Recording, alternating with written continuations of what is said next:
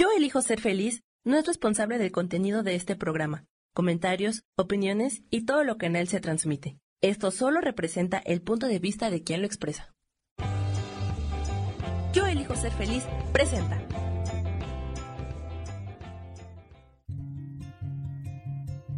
Volver a brillar, volver a sentir vitalidad. Bienvenido al programa.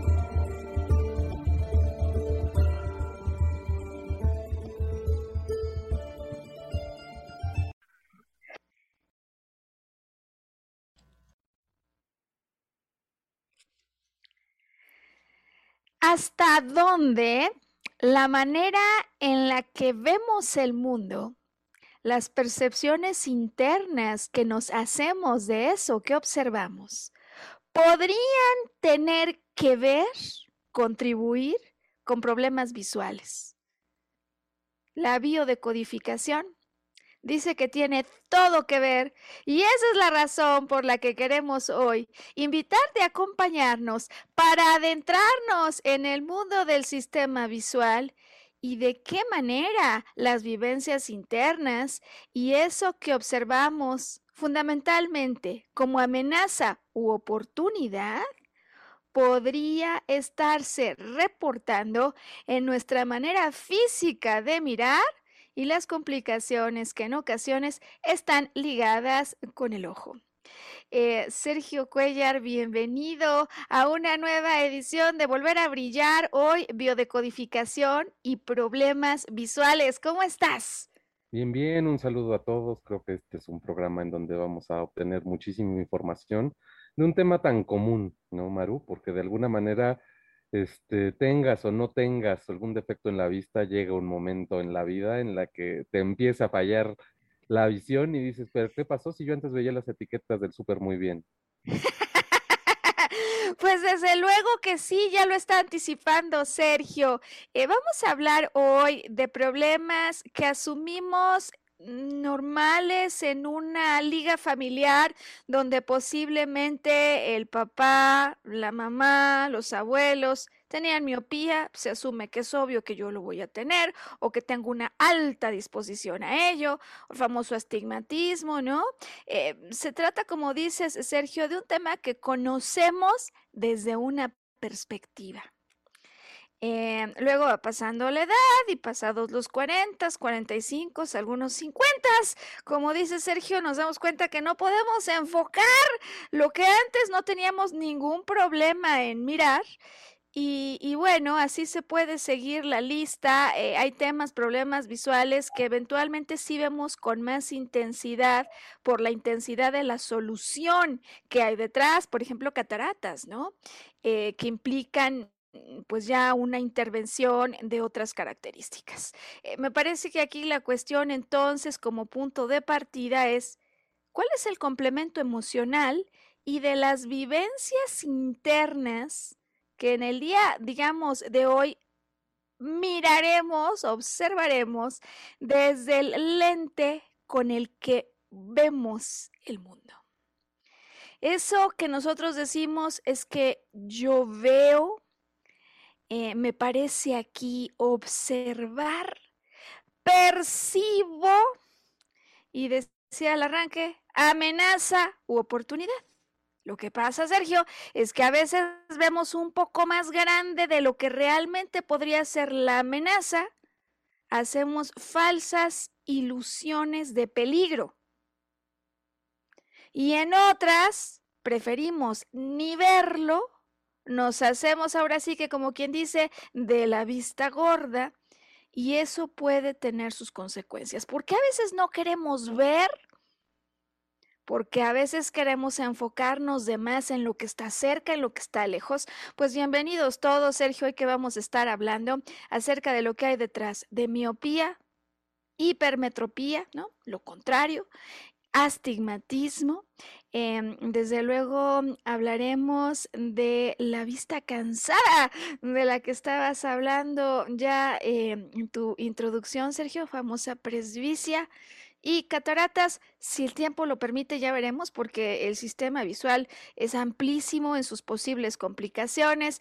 Hablaremos de glaucoma y estrabismo. Si no, de todas maneras, vamos a dejar a las personas siempre con los datos de contacto para que puedan, em, digamos, em, contactarnos conectar con nosotros y así seguir hablando de estos temas que están tan importantes en, nuestra vida y sobre todo, ¿sabes, Sergio? A mí me parece hoy con el reto de invitarnos a mirar las cosas de una manera distinta. ¿En qué sentido?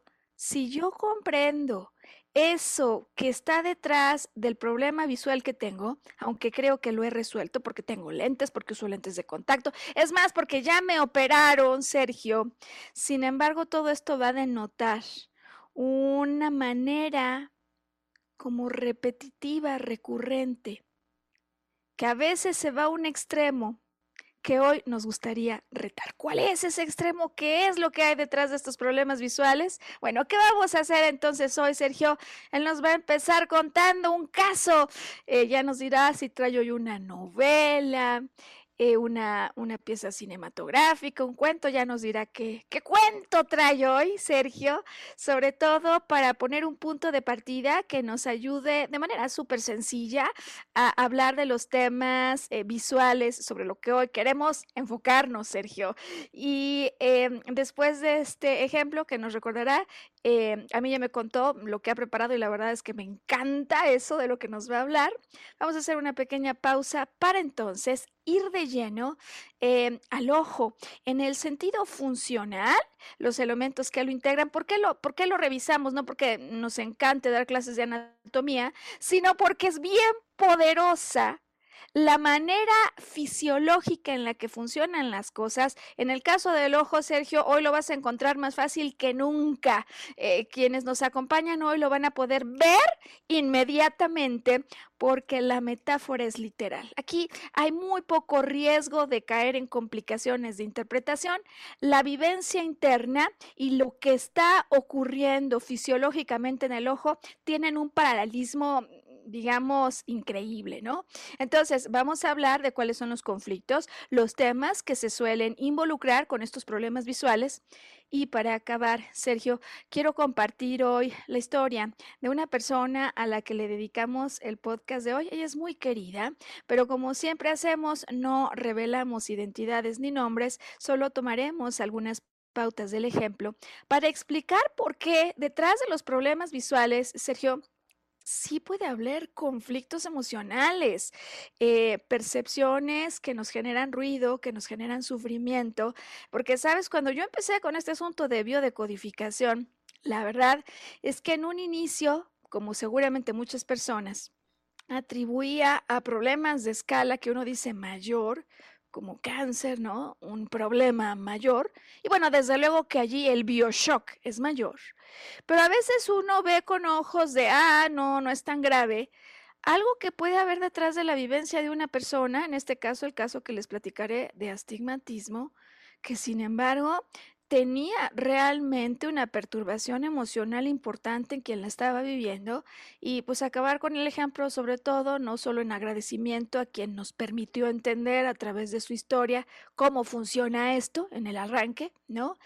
Sino sobre todo para plantearnos eh, los porqués más importantes para resolver esto, ¿no? ¿Por qué no vemos o por qué queremos ver de más? Y cómo resolver eso. Ese es el plan de vuelo. Sergio, yo ya hablé demasiado para hacer una introducción. Eh, ¿Qué te parece si nos cuentas de qué se trata la historia que has preparado para el día de hoy? Bueno, es, es novela y es película. Obviamente, en la experiencia de muchos, no, no me dejarán mentir, es muchísimo mejor leer el libro. ¿Sí? Lo disfrutas más, creas tus escenarios este, mentales Y pues es muy rico después ver la película, ¿no? Porque contrastas tu imaginación contra lo que el director de la película imaginó. Sí. Pero lo valioso y lo rico de esta historia de Dan Brown es este, el cisma, la sacudida que causó alrededor del mundo, ¿no? Eh, sea una realidad, sea una historia novelada, todo aquel que lo leyó de repente se replanteó muchísimas cosas este, en las que pensaba, en las que creía, este, y existe siempre la pregunta de, ¿y si estoy en lo correcto? ¿Y si el libro tiene alguna razón? En fin, se trata del Código da Vinci. El Código da Vinci es una novela, como ya mencionamos, de Dan Brown, que este, lleva más de 230 millones de copias vendidas, traducidas a 56 idiomas, y basa realmente este, el eje de la historia en la simbología. ¿no?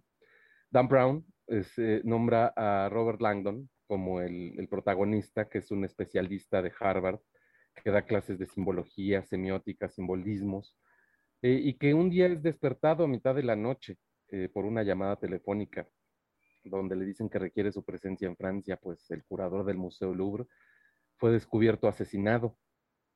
Robert Langdon se traslada a París y ahí descubre que eh, sí son muy misteriosas las circunstancias en que el curador fue em, asesinado, pero encuentra una serie de símbolos alrededor de la escena del crimen él eh, pudo ver lo que nadie veía, ¿no? Porque su formación, pues obviamente está basada en estos símbolos y descubre que están muy relacionados con eh, obras de Da Vinci.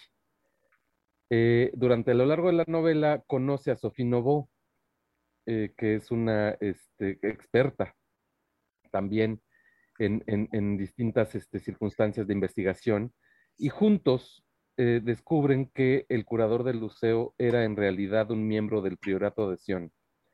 Aquí queremos hacer una, una, este, coma en nuestra historia porque es muy importante explicar que el priorato de Sion es la evolución de los caballeros templarios. Este, los caballeros templarios diversificaron en, este, pues los legionarios, en este, la orden de Sion, en muchísimas vertientes, cuya misión principal pues, era el cuidado de la iglesia, ¿no? Algunos eran los seguidores de Cristo, algunos eran este, los cuidadores del Vaticano, otros se convirtieron en los cuidadores del Santo Grial, aquella copa mítica en donde Jesucristo tomó vino durante la última cena, ¿no? Entonces, eh, esta historia en realidad nos lleva a una, cadena de simbolismos donde van descubriendo muchísimas cosas, hasta que el mismo Robert Langdon se sorprende a sí mismo descubriendo que Sophie no era otra cosa más que la nieta del curador del museo.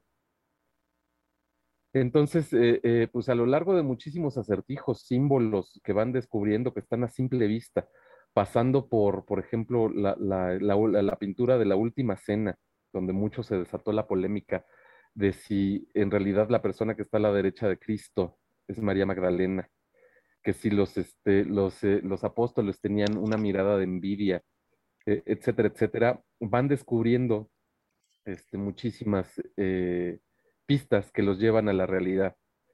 Y la realidad no es otra que el Santo Grial está representado por el último descendiente de Cristo, porque se devela en la historia, no sabemos si es cierto o no, que Cristo procreó descendencia con María Magdalena.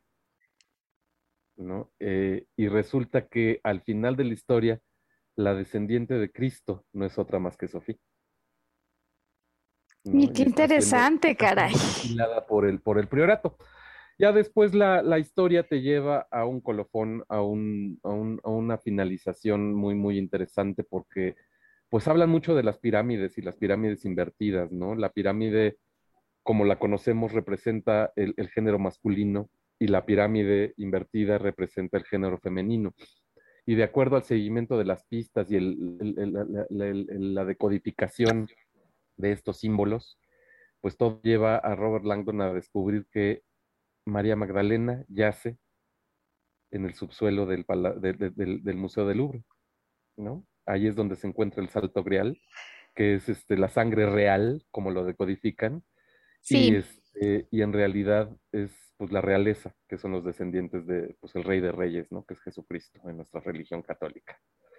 Entonces, este, una vez que terminas la novela y que, que, que, que, observas la película, ves la simbología, ves muchas cosas con otros ojos, ¿no? Sea cierto o no, porque es una realidad novelada, eh, te replanteas si estás viendo las cosas desde una, desde una perspectiva correcta, si estás viendo, estás viendo o estás observando, estás mirando o en realidad estás viendo, ¿no? Que es una diferencia muy, muy grande. Mirar es por el encimita y eh, ver es ver a profundidad.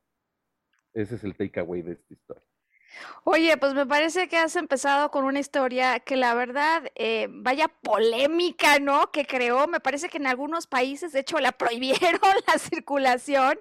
Eh, y justo eso, me parece que además el día de hoy nos es útil em, y me encanta el takeaway, ¿no? Del que estás hablando, de cómo a veces miramos por encima y cómo otras preferimos no solo nosotros no ver, sino que los que sigan detrás tampoco vean.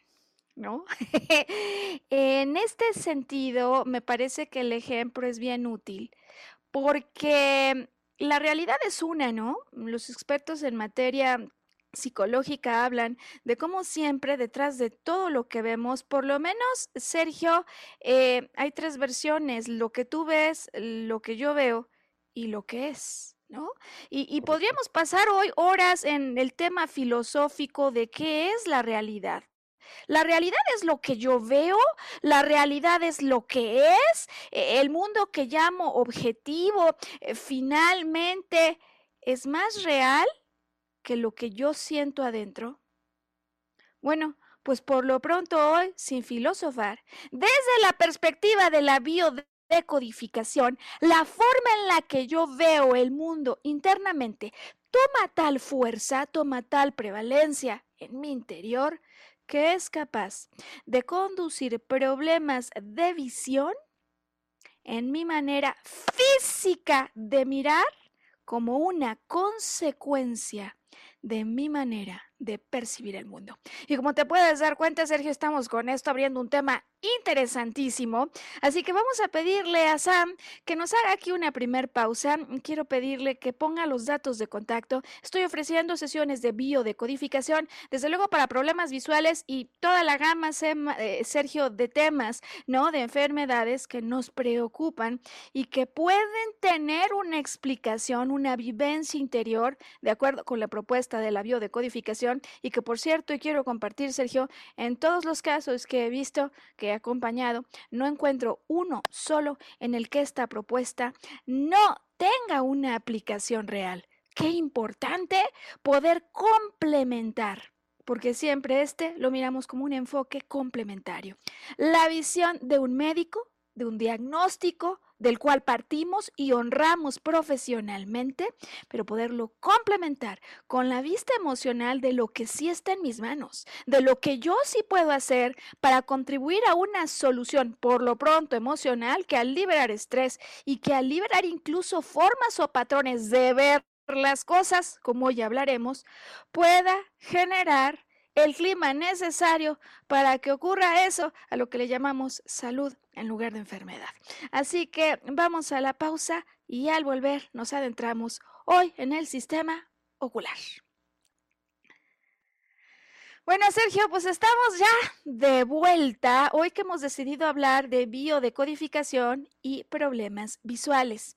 Eh, ¿Sabes? Ciertamente es relevante esto Em, se, digamos, em, quizás no lo pensamos, no, no nos ponemos a reflexionarlo, pero resulta que la vista es el más utilizado de nuestros cinco sentidos. ¿Te habías puesto a, pensar en esto, Sergio? El más utilizado. Eh, se, se dice que cerca del 50% de nuestro cerebro se dedica a procesar lo que vemos. ¿Por qué sería así? ¿Qué opina Sergio?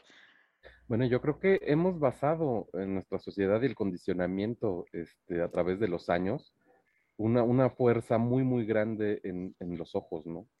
O sea, supuestamente hay muchos filósofos ¿Sí? Y de otras corrientes que dicen que pues, eh, la entrada a la, a la, puerta del alma es a través de la, de la mirada, ¿no? De los ojos, que ahí puedes ver en realidad la esencia de cada individuo, ¿no? Sí. Pero sin entrar en esos patrones que nos platicaba Sócrates o nos platicaba Platón, creo que sí, este, no, no, nuestra civilización tal y como la conocemos ha basado sí. este, la importancia de todo en, en, la visualidad, ¿no? Este es el hecho de cuando pierdes este sentido, desarrollas claro. otro, ¿no? Claro, fíjate que, a ver, eh, finalmente se trata de un sentido que ha sido fundamental en nuestro desarrollo para lograr la supervivencia. ¿No? Eh, desde luego yo puedo oler el peligro, ¿no? Eh, a través del gusto, eh, yo puedo detectar ciertas cosas, pero estarás de acuerdo que a través de la vista es como de manera más inmediata podemos hacer valoraciones de lo que conoceríamos como amenaza, peligro u oportunidad que es la dicotomía con la que operamos inconscientemente. Esto es amenaza, esto es peligro o esto es una oportunidad. Me va a traer bienestar o esto me va a generar dolor, me puede incluso poner en peligro mi vida. Bueno, pues todos los temas del ojo, si habláramos de la línea base, como hacemos cuando hablamos de los conflictos, de percepciones, de vivencias internas hoy en otro color, como te darás cuenta, la semana pasada usamos el azul, bueno, pues en otro color. Los temas de visión, los temas relacionados con el ojo, Sergio, esto me parece importante compartirlo con el auditorio, tienen que ver, fíjate, con esta emoción llamada miedo. Típicamente, miedo al futuro. Miedo que podría volverse una angustia bien fuerte. Y digo que es interesante porque posiblemente ni tú ni yo hace algún tiempo lo hubiéramos asumido, ¿estás de acuerdo? Eh, ahora bien, hablemos del ojo, ¿no? Recordemos un poco sus partes, sobre todo para explicar, ya decía yo, la mecánica fisiológica que luego nos va a entregar una metáfora espectacular para entender lo que hay detrás. Aun si tú ya no tuvieras acceso a un diccionario biodecodificador, eh, con solo entender la mecánica del funcionamiento, me parece, Sergio, te podrías plantear las preguntas necesarias para poder entender lo que puede haber detrás de un problema de naturaleza visual. Bueno, eh, como posiblemente recordemos, ¿no? Tenemos un globo ocular, eh, esta parte blanca, ¿no? La famosa esclera. Eh, y hay un componente que desde luego no tocamos, eh, a menos que a veces tengamos problemas con un lente de contacto, que es la córnea. La córnea, una membrana, es una capa que tenemos superficial que es transparente. Es transparente y entonces, desde luego, es una capa que, protege, pero que ya empieza a filtrar los rayos, que curioso, fíjate cómo está ahora la luz aquí, empiezan a llegar hacia nosotros, los rayos de luz. Eh, todos tenemos un tejido de color, el famoso iris, ¿no? Sergio, eh, tejido que permite con sus músculos, fíjate qué interesante esto, que la pupila, que es ese orificio a través del cual entra la luz, se contraiga o se expanda. Entonces el iris se contrae, se expande, permite el paso de la luz y pues en la parte trasera que ya no vemos, tenemos un lente, tenemos un lente llamado el cristalino. Interesante que a lo largo del paso de la luz que va a ir atravesando el ojo, ocurre un fenómeno al que en física le llaman refracción, es decir, yo la recibo, ¿no? A través de la pupila entra, se dirige al cristalino y el cristalino es un lente que tiene la función o la misión, Sergio, de desviar la luz para que entre en contacto con la retina. ¿Qué es la retina? La retina es esa parte sensible a la luz que tenemos en el interior, en el ojo, que va a traducir la luz en impulsos eléctricos. ¿Para qué? Para conducirlos a través del nervio óptico hasta el cerebro. Y hay muchísimas otras partes. Ahora no se trata de una clase de anatomía, sino de solamente poner sobre la mesa, Sergio, los elementos que pueden estar involucrados en un problema de naturaleza visual típicamente la córnea, digo típicamente en la mayoría de los casos, ¿no? La córnea, eh, que se deforma, hay problemas a veces en el cristalino em, o incluso en la forma del globo ocular. Entonces, estos, digamos así, en términos generales, ¿no? Podría haber otros temas, incluso conjuntivitis, sobre la conjuntiva en el ojo. Hoy vamos a hablar de los básicos, de los temas, decíamos, de miopía, hipermetropía, astigmatismo, em, la visión cansada y cataratas. ¿Qué ocurre en estos problemas? Algunos nos lo sabemos de memoria, Sergio, porque nos pasaron desde bien chiquitos, ¿no? Algunos nos pasó típico, te sientan hasta atrás en el salón de clases, ¿a poco no? Y cuando se trata de mirar al pizarrón, ¡ay Dios! Ahí tienes al niño que está tratando de enfocar, que no ve, em, porque tiene un problema de miopía. ¿A ti te pasó, Sergio? Eh, no, fíjate que desde pequeño yo tuve la fortuna de gozar de muy buena vista. Oh, qué bien. Eh, pero ya hace algunos años, este, como te digo, un día descubrí que pues ya no se podían hacer muchas cosas, ¿no? Sí. Y entonces, desde entonces, pues ya cargo mis lentes. Bueno, a ver, ¿qué pasa en la miopía? Yo me declaro miope con astigmatismo y también con vista cansada. O sea que aquí tenemos todo. Eh, vamos desglosando cada uno para poder explicar en términos de vivencia interior de los conflictos de percepción lo que hay detrás. Le decía lo que no nos dijeron, pero que en cuanto uno escucha, híjole, sí le permite adquirir una conciencia que amplía la vista y también las posibilidades de reenfocar la mirada con la que estamos apreciando el mundo y aquello que nos ocurre. Empezamos con miopía. ¿Qué es lo que pasa fisiológicamente hablando? Cuando yo tengo miopía, Sergio, los objetos que tengo cerca los veo súper bien. O sea, se ven con una claridad espectacular, más de lo normal.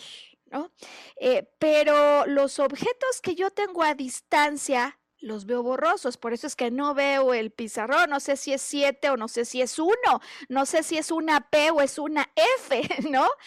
Em, fíjate qué interesante va a ser esto, porque en el problema está el origen de la percepción o del asunto que yo de alguna manera estoy viviendo en mi interior, aunque no sea tan consciente de eso. ¿Qué pasa entonces en una miopía cuando veo súper bien de cerca, pero no así de lejos? ¿Por qué? ¿Qué puede estar pasando? Decíamos que de base hay un conflicto de miedo.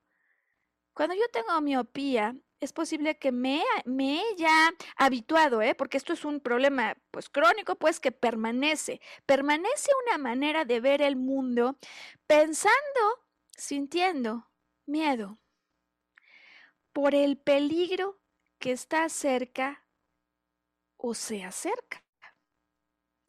Miedo de algo que podría venir por la espalda o miedo de algo que aunque está lejos, yo prefiero no ver.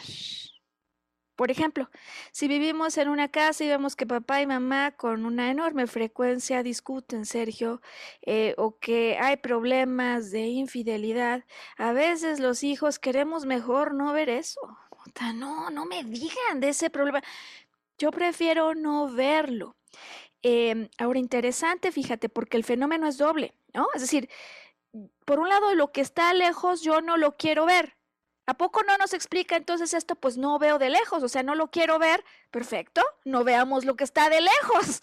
Eh, pero por el otro en opuesto, fíjate qué interesante, puede ser que al mismo tiempo eh, yo quiera ver demasiado bien algo que está cerca es otra posibilidad, ¿no? Porque finalmente aquí la lente se va, eh, digamos, de la percepción interna, ¿no? Sergio em, va a buscar magnificar lo que tengo cerca y de esa manera sí no veo lo que está lejos. Podría ser también el caso de niños pequeños, ¿no? Que sientan mucho la necesidad de estar en contacto visual con papá o con mamá, a quienes no ven tan frecuentemente y que quieran mirarlos, tenerlos aquí con ellos, ¿no? Incluso eh, algunos que prefieren ver, ver, ver, ver, ver a papá, mamá. ¿Por qué? Por el miedo que siento del peligro que puede haber si estoy lejos de ellos, ¿no?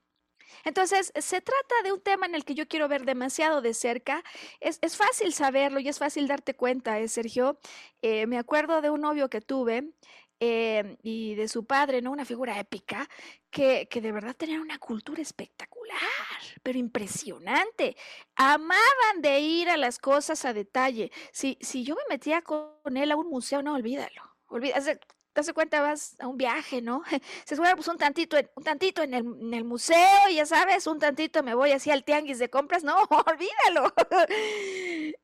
Una precisión y un nivel de detalle con el querer acercarse, eh, como en el cuadro que nos has hablado, ya lo está viendo, están enojados los discípulos, es María Magdalena, a ver, ¿el pelo lo tiene largo no lo tiene largo? A ver, ¿en la mano hay un anillo no hay un anillo? A mí que no me cuenten, yo quiero ver este detalle que por supuesto no es ninguna mala idea.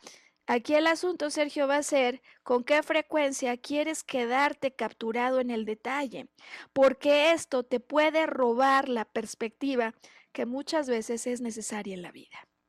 Eh, ¿Cómo ves el tema de la miopía? ¿Qué opinas hasta este punto al escucharlo? Pues se explica bastante lógico, ¿no? Es básicamente yo interfiero en mi sistema este, celular porque hay algo que yo no quiero ver. Entonces prefiero, lo que está lejecitos, no, prefiero no verlo. Y, fíjate que lo dices bien sencillo, bien, bien así fácil y me encanta porque con tu participación, sabes, creo que entregas esta feta al auditorio para que lo pueda recordar con mucha facilidad, porque los que tenemos el problema sabemos si no veo de cerca, si no veo de lejos, si veo deformado, lo sabemos. Eh, entonces ya interpretarlo así de fácil me parece que a todos nos la pone mucho más sencilla que la posibilidad de entender lo que posiblemente estemos haciendo en nuestra manera de ver el mundo, ¿no? Eh, ahora bien, aquí hay una simbología adicional, hablabas de cómo hay toda una simbología, ¿no? Eh, en el código da Vinci también, en, la cuestión de los problemas visuales hay una simbología importante eh, y va a marcar una sutil diferencia, Sergio, con aquello que estudiamos, por ejemplo, en cáncer de mama. No sé si te acuerdas, pero hablábamos de la diferencia que hay en problemas que se reportan del lado izquierdo o del lado derecho. Bueno, pues igual en el ojo, solo que aquí fíjate que va a haber un simbolismo y un significado bien interesante.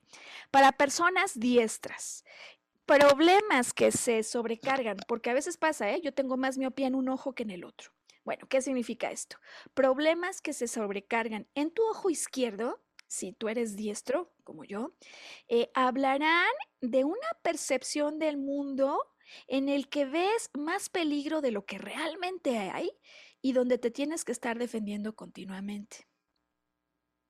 Los que, como yo, el problema lo tenemos cargado al ojo derecho, siendo diestros, eh, lo que esto nos invita a reflexionar, Sergio, es de qué manera en nuestra percepción solemos pensar que no somos reconocidos ni sujetos de la actividad que deberíamos estar recibiendo. Eh, al tiempo que el ojo izquierdo, el de la defensa y el peligro, mira a lo lejos, ¿no? Como para disparar con la visión eh, y, y dirige el movimiento al identificar enemigos, el ojo derecho memoriza las caras y las compara. Las mismas caras que hace mamá cuando algo está bien, cuando algo no está bien, los hijos, el papá, los amigos, finalmente nuestra identidad afectiva. Entonces lo afectivo, el lado derecho, en el ojo derecho, reconocimiento, el peligro, la identificación de esa amenaza, así como la necesidad de defensa en el ojo izquierdo. Y sabes, para los que se saben muy bien la graduación que tienen, ya esto de entrada, eh, pues lanza un cuestionamiento que hace que uno se revise internamente, definitivamente. Ahora bien, eh, hablábamos de hipermetropía que es justo lo opuesto, Sergio. Es decir, ahora veo muy bien de lejos, pero no así de cerca. Es decir, de cerca mi visión está borrosa. Em, y fíjate cómo decíamos entonces, el conflicto de base es miedo es miedo. Ahora, si yo me estoy enfocando en la visión de lejos, ¿qué significa esto? Yo quiero ver súper bien las amenazas que aparecen a lo lejos para estar bien preparado, ¿no? Em, sumado, desde luego, eh, a la necesidad de no estar viendo lo que está aquí justo enfrente de mí y de cerca. ¿No?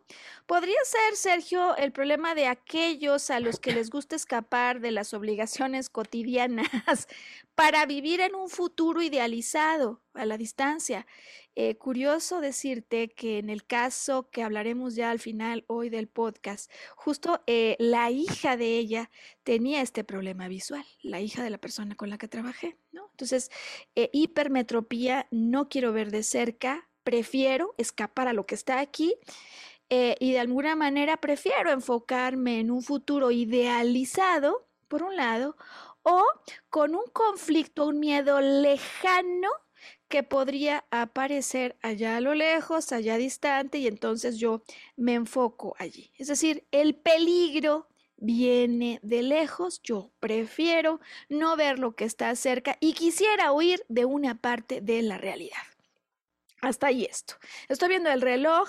Eh, me gustaría avanzar antes de hacer pausa a explicar astigmatismo. Como te puedes dar cuenta, Sergio, la verdad es que los problemas visuales de todos los que hemos eh, estudiado hasta ahora en esta serie ¿no? de problemas de biodecodificación a resolver mediante esta propuesta, la verdad es que los de visión quizás son de los menos complicados para interpretar. Es decir, es donde tenemos de alguna forma eh, mucha más a la mano, eh, la interpretación que puede sugerir atención en nuestra forma, hoy estamos diciendo, de ver el mundo.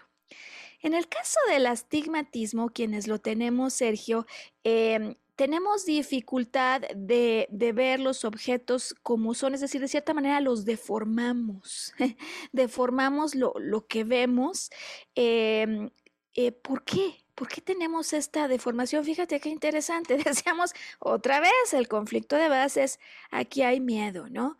Y, y yo deformo algo que estoy viendo. ¿Sabes por qué? Porque no me gusta. Por el peligro que yo podría percibir detrás de esto.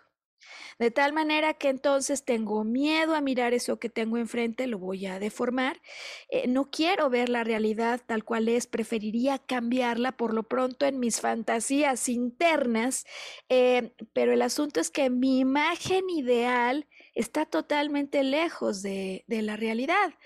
Y me he dado cuenta, Sergio, que es manera de mirar al mundo, de reconocerlo. Tú dices al principio, ¿no? La diferencia entre mirar así por lo superficial o de entrar a observar con detenimiento en, el justa, en la justa medida, en el justo balance, em, pues sí es un problema que además uno parece que lo tiene en la vista y se arregla con lentes, pero que luego tiene consecuencias en otros aspectos.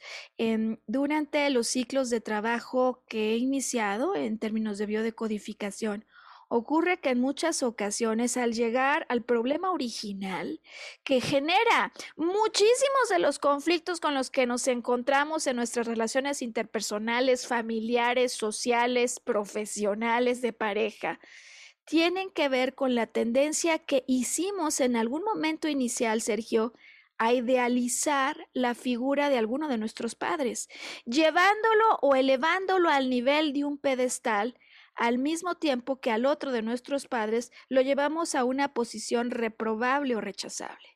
Y esto es realmente algo importante a observar. Es decir, si tú eres a las personas que tienes como favorito a papá o a mamá y que rechazas al otro padre, este es un patrón de mirar las cosas que luego digo que puedes portar a otras relaciones. Entonces yo idealizo, vamos a poner el ejemplo, a mi padre Luego voy idealizando a los prospectos con los que me estoy relacionando eh, y al mirar al ideal y no al concreto real, puedo pasar por alto cosas que después voy a tener que ver, pero que muchas veces como no lo hice en un primer momento con una vista balanceada, quizás lo descubra mucho más adelante con otro nivel de repercusiones. Y aquí entonces la importancia que tiene, me parece, el día de hoy, concientizarnos de la manera típica con la que tendemos a contemplar el mundo que aparece afuera. Vamos a hacer aquí la pausa pidiéndole a Sam que nos ayude con los datos de contacto donde pueden localizarme para ponernos de acuerdo. Sergio, yo les platico en qué consiste una sesión de biodecodificación, los beneficios que esto tiene, el costo de una sesión en sus diferentes variantes y ya deciden si quieren ir adelante con esta propuesta que digo que hasta este momento en todos los casos que he visto siempre tiene una aportación. Desde luego, para empezar en los temas eh, de, de estrés, digamos, emocionales, liberarnos, ¿no? De ciertas tensiones, pero sí ya con, con muchos reportes de personas que están consiguiendo resultados bien interesantes a nivel físico al cambiar la forma en la que ven su mundo interior. Vamos a ir a pausa, volvemos. Bueno, pues estamos de vuelta, Sergio, volver a brillar en este programa, en este podcast que tiene que ver con nuestra forma en la que miramos el mundo, en la que a veces lo observamos, dice Sergio, mirar por la superficie, observar a profundidad y cómo la visión que tenemos con un sentimiento, una emoción de miedo, puede hacer que a veces agrandemos amenazas Hagamos del peligro una ilusión. O de las zonas donde no hay peligro, otra más con las consecuencias y repercusiones que eso tiene.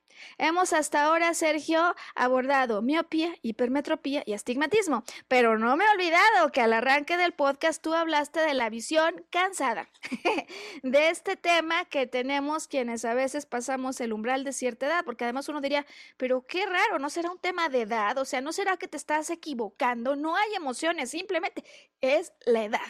Em, ¿Por qué no nos platicas, Sergio, desde la perspectiva de alguien que tiene visión cansada? ¿Cuál es el problema por lo pronto de visión que uno enfrenta? El problema de visión, básicamente, te empiezas a desesperar porque no ves de cerca.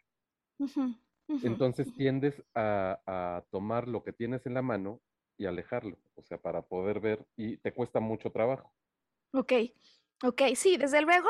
A ver, el problema es que uno no puede enfocar en lo que tiene enfrente como antes, ¿no? Yo antes, o sea, sí veo que aquí hay algo, pero, pero no lo veo bien, no puedo enfocar y saber, decías tú, si cuesta 300 o 500 o 5 mil pesos. No puedo enfocar, tengo dificultad en enfocar de cerca. Sí, ya te explico, cuando vas a un restaurante, quieres pedir algo, ni la carta puedes ver. Sí, sí. Eh, ahora, esto vuelve a hablarnos. Yo no quiero enfocarme en lo que, en lo que está cerca, en lo que se ve venir. Y me causa miedo, Sergio, no haber previsto de alguna manera algo que puede estar aquí cerca, como la pérdida del trabajo. Fíjate qué interesante cuando yo descubrí esto. Desde luego hay otros miedos, ¿no? Eh, finalmente, yo en mi percepción interna estoy rechazando por miedo lo que tengo ante los ojos. Rechazando lo que tengo ante los ojos. Y este rechazo de alguna manera se reporta luego, porque como yo lo rechazo, pues mejor ni para qué ver lo que tengo aquí. Eh, no se trata solo del rechazo a ver que a lo mejor algo cuesta 5 mil pesos o 500 pesos y a quién se le ocurre cobrar eso, ¿no?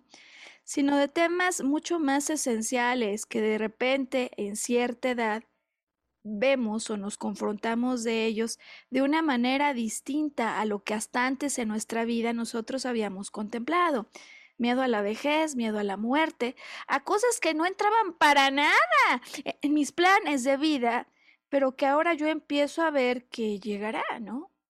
Y este miedo otra vez de algo lejano que pudiera pasar a la distancia, sin embargo, se confronta en algún momento determinado de una forma distinta. ¿Por qué? Porque de niño yo sé que viene, pero creo que viene y ni sé cuándo. Ya a los 50, cuando hago una evaluación y digo, a ver, pues es posible, altamente probable, que yo ya viví más de la mitad de mi vida, ¿no? Entonces, si bien esperaría que eso ocurra, ya sabes, en los noventas o ochentas, cada quien tendrá sus definiciones, sí es cierto que hay un miedo a cosas que a lo mejor yo no había previsto, que se veían venir a lo lejos en ese conflicto y que me causan un problema, un peligro. Eh, que por lo mismo yo preferiría rechazar si lo tengo frente a los ojos. ¿Te hace sentido, Sergio? Completamente. O sea, ahorita me acaba de caer el 20 de tantas cosas. Porque sí, esa pregunta, dicen que hay crisis de los 20, de los 30, de los 40, a mí no me dio, ¿no? A mí me dio la de mediados, de este, los 40, donde te empiezas a hacer preguntas, ¿no? Y preguntas muy, muy válidas. Por ejemplo, esa de, probablemente ya recorrí la mitad de mi vida, ¿no? ¿Cuánto más este, tengo por hacer? Y empiezas a enfrentar circunstancias de, bueno, tengo que asegurar mi futuro para el retiro, tengo, o sea, empiezas a tomar cosas que antes ni siquiera contemplabas. Totalmente. Y obviamente a todos nos preocupa este, tener la capacidad independiente de moverte durante tu senectud, ¿no? No quiere decir que ya estés en la, en la senectud, quiere decir que ya la ves muchísimo más cerca que cuando tenías 20. Sergio, ya estamos aquí haciendo tu biodecodificación en vivo. No, no, no, no, a mí ya, ya, me quedó clarísimo, porque además yo creo que es un miedo o un temor por el que cruzamos todos. O sea, eventualmente todos vamos a, circular este, por una edad en la que te empiezas a hacer preguntas del devenir y de, del otoño de tu vida, ¿no? Híjole, fíjate que esto no lo teníamos planeado, no lo teníamos previsto, pero yo me di cuenta desde el momento en el que me contestas y la manera en la que me contestas, ¿no? Como que se siente allí, ya le di a esto. Eh, y me parece, sabes, que para que completamos el ejercicio, porque luego alguien le da, pero se queda como abierto y no cierra, ¿no? Eh, le demos sobre todo a la materia fundamental que podría haber detrás de problemas de visión. Me parece que al regresar al conflicto de base, al miedo, encontramos inmediatamente allí la indicación de algo que en términos de vida interior tenemos que activar. Se entiende el miedo.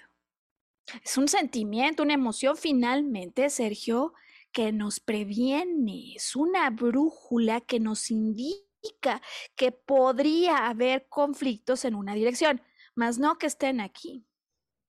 Es decir, con una enorme frecuencia el peligro que vemos es solo una ilusión. El hecho de verlo, sin embargo, con tal nivel de realidad, puede ser que haga que vibremos en tal nivel de miedo que con esa intensidad sea como provoquemos lo que tanto tememos. Como dicen bien, envío de codificación, el miedo a la cosa atrae a la cosa para que se le deje de tener miedo a la cosa. De tal manera entonces que con este recorrido que vamos completando, si tu visión está cansada, si tu vista está cansada, la pregunta a resolver y a descifrar, como en el caso del código da Vinci, es ¿cuáles son los miedos que tengo? ¿Y qué puedo hacer? ¿Qué está en mis manos para que lo que tanto tema no ocurra, porque de momento si solo es miedo no se ha materializado. Porque de momento ese peligro es solo una posibilidad a la que yo le puedo dar mucha mayor fuerza e intensidad vía el canal emocional. ¿Te hace sentido esto, Sergio? Completamente. Clic, clic, clic. Bueno, pues ya estamos aquí biodecodificando a Sergio y digo que no nos habíamos puesto de acuerdo. Veo avanzando el reloj y sí me gustaría poder dedicar un pequeño espacio a un tema que para algunas personas representa un peligro mayor. la intervención quirúrgica debido a cataratas, ¿no? ¿Por qué se pueden presentar las cataratas? Eh, ¿En qué consiste este problema? ¿Te acuerdas del lente del que hablamos que tenemos? Sí, físicamente en el ojo, el cristalino, se oscurece en forma parcial o total, se vuelve opaco de alguna manera, ¿no? ¿Por qué?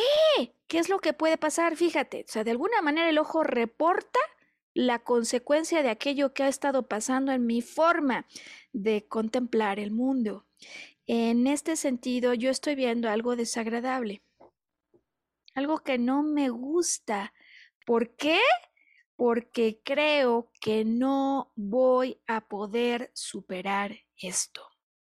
Veo algo desagradable, de repito, no me gusta, porque creo que no lo voy a poder superar. Tengo esa sensación que entonces hace que yo no quiera ver, Sergio, lo que tengo delante o rechace lo que pasa ante mis ojos, ante mi vista, pero que de todas maneras estoy viendo. Sí lo estoy viendo, rechazo esto, no me gusta, no me agrada. Otra vez, como te puedes dar cuenta, repetimos al conflicto de base que es el miedo. Yo pienso, yo creo que no voy a poderlo superar. Atención a las personas, Sergio, que tienen, por ejemplo, estos problemas y por qué de repente esto pasa en edades más adultas. ¿No te suena familiar el asunto de cuando uno de los dos miembros de una pareja muere? Cuando se enferma de alguna de estas eh, despadecimientos, pues que pueden resultar catastróficos, ¿no? En mi caso, en el caso familiar, mamá murió de cáncer de páncreas. Y fíjate cómo, muy poco después, su esposo tuvo problemas de cataratas. No me digas. ¿No? ¿Qué hay? Y, y, digo, pues uno aquí lo ve y dice, oye, pues altamente probable que no le gustó lo que por un año entero estaba viendo. Eh, pero me parece que es un ejemplo hipotético. Preferiría ir a la pregunta directa para aquellos que puedan conectar hoy con este podcast. ¿Qué hay? ¿Qué está ocurriendo en tu vida? Que al mirarlo, no solo no te gusta, sino que te genera un temor, el conflicto de base, hoy es el miedo, eh, porque crees que eventualmente no lo vas a poder superar, ¿no? Pues imagínate si no, para muchos que han vivido al lado de una pareja años, el conflicto de la muerte o la posible separación, pues implicará el miedo a no seré capaz yo de afrontar la vida solo. Eh, tengo una tía que pues vivió con su marido 70 años. Entonces, bueno, se trata, sin duda, Sergio decía, de temas que uno puede comenzar diciendo, ay, la vista, trivial, comparado con un cáncer de hígado, Maru, ¿de qué estás hablando? No, se trata de una manera de percibir el mundo, Sergio, que si somos auténticos en honrar la emoción que cada persona tiene, en definitiva podrían hablarnos de vivencias internas bien intensas tal como las de la persona con las que trabajé primera sesión de biodecodificación que en su momento tuve atrás de astigmatismo. Y tú dirás, vamos, Maru, astigmatismo, que se ponga unos lentes, listo, se quita el miedo. Bueno, eh, ¿qué pasó en ese caso? Nuevamente recuerdo que le agradezco muchísimo. Ella es una persona súper apreciada, querida, conocida. Este es el caso, Sergio. Es el caso de una mamá que ve ya a sus hijas en una etapa en la que los hijos superan los 18 años, son adultos, al menos en términos sociales, así hemos definido ese momento en el que el joven toma sus propias decisiones. ¿Dónde empieza el problema que tiene la mamá? y que me busca para resolverlo a través de biodecodificación. No arranca en que me cuenta que tiene problemas con una de sus hijas, para nada. Ella lo que me dice es, se ha desarrollado un problema de astigmatismo que yo no tenía. Eh, no solo es que desde luego va a haber, decíamos, las cosas deformadas, sino que además a mí me da miedo salir de noche ya porque no veo, o sea, no veo igual. Bien, empezamos a revisar las posibles causas, el código, ¿no? Estándar general para que ella lo pueda volver un código personal. Y cuando hablamos de qué podría estar ocurriendo en su vida, que ella no quiera ver, ¿Dónde puede haber peligro, que no solo sea difícil de aceptar o reconocer, sino que definitivamente ella preferiría no tener para nada verlo así. Aparece, Sergio, la historia de una de las hijas, em, pues que ha decidido tomar una trayectoria que a ella le preocupa en demasía. ¿Y a quién no? ¿A quién no? Eh, cuando ha tenido reportes de las mamás que son madres de amigas de su hija, donde le dicen que si sabe que su hija está en drogas. Oh. Y donde además, em, pues ella sabe que su hija ha preferido no tener contacto con las obligaciones cotidianas, de hecho prefiere no ir a la universidad, que no es un problema, ¿no? Cada quien decide pues su vida, ¿no? Como lo quiera enfrentar, pero que ha decidido ganarse la vida jugando con fuego.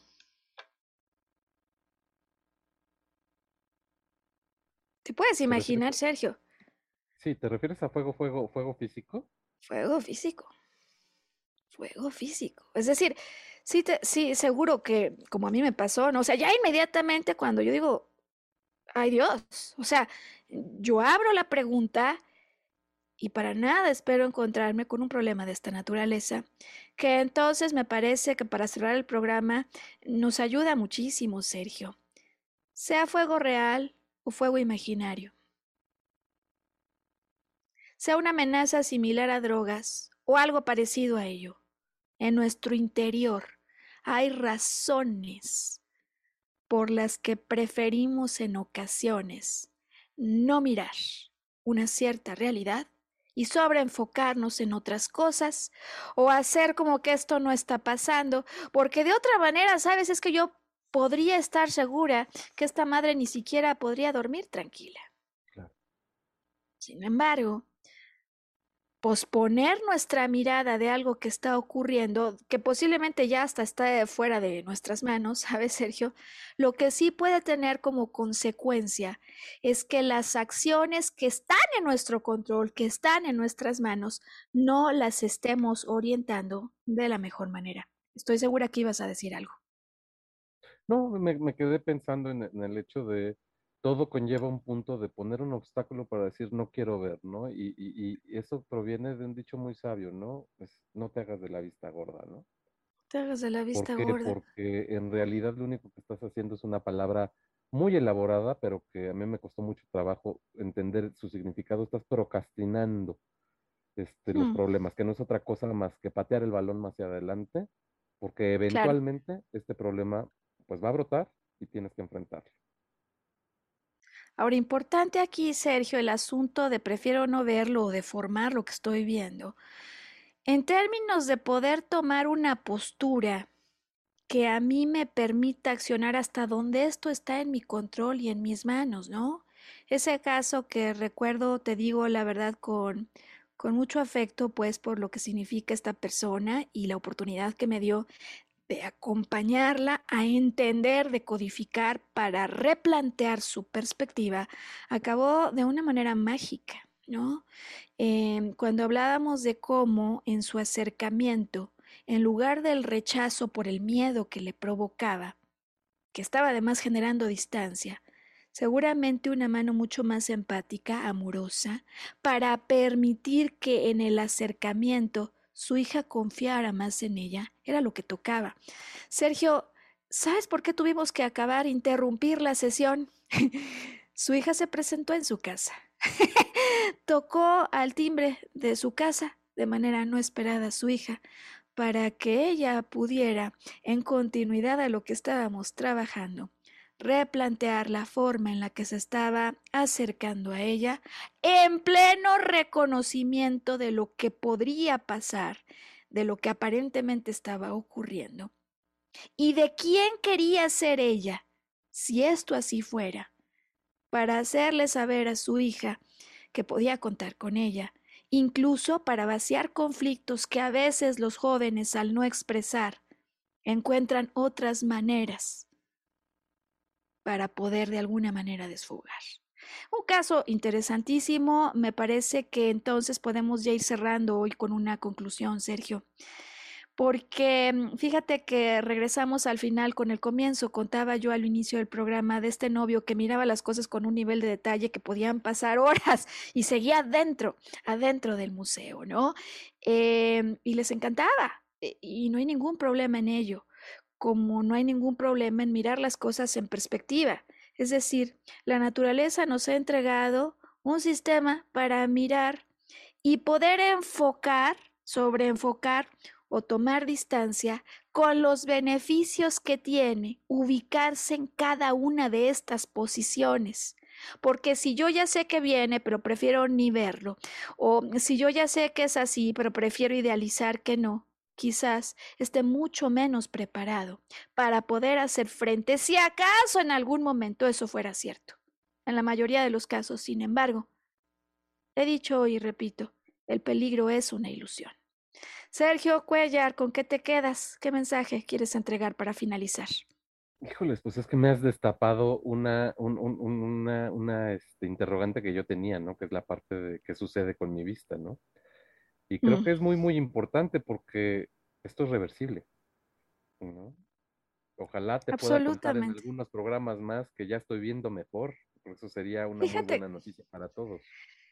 Eh, me parece que es clave lo que estás diciendo y hay personas que dicen, oye, la biodecodificación revierte los problemas, tiene, tiene esa capacidad y, y, me gusta hoy entonces concluir enfatizando, no es la biodecodificación, no es la persona que te asiste como biodecodificador, aun cuando algunos digan yo soy el mejor del mundo, es la persona es la persona que con esta información tiene la capacidad, la posibilidad de ampliar su visión, de aumentar su conciencia y de a la luz de esta información empezarse a plantear cambios en sus patrones, en sus formas de ver el mundo, hoy particularmente de comportarse, que puedan, por lo tanto, restablecer el equilibrio que al sentir que no existe, el cuerpo ha ayudado a compensar. Sergio Cuellar, gracias infinitas. Gracias a todo el auditorio que nos acompaña. Eh, muchos lo hacen no en la primera transmisión de Volver a Brillar. Y si estás en ese caso, si conectas con nosotros vía Spotify, vía YouTube en algún otro momento, gracias por conectar con nosotros, que estamos listos en una semana más para abordar un siguiente tema. Y yo me encuentro en los datos de contacto que va a poner Sam para finalizar, lista para acompañarte en un trabajo de biodecodificación. Sergio, muchísimas gracias. Nos vemos la próxima semana. Hasta la próxima, Marta.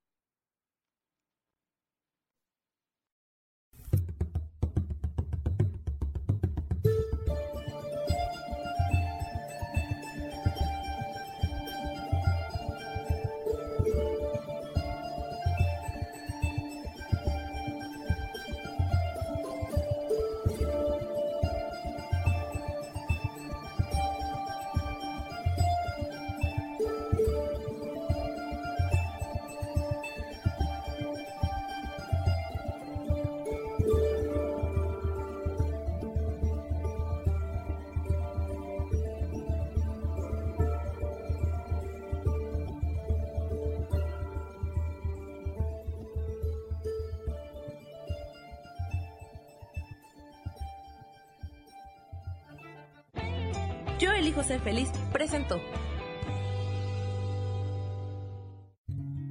Volver a brillar. Recuperar la sensación de tu poder personal. Nos vemos en la siguiente transmisión de este programa. Esta fue una producción de Yo elijo ser feliz. Derechos reservados.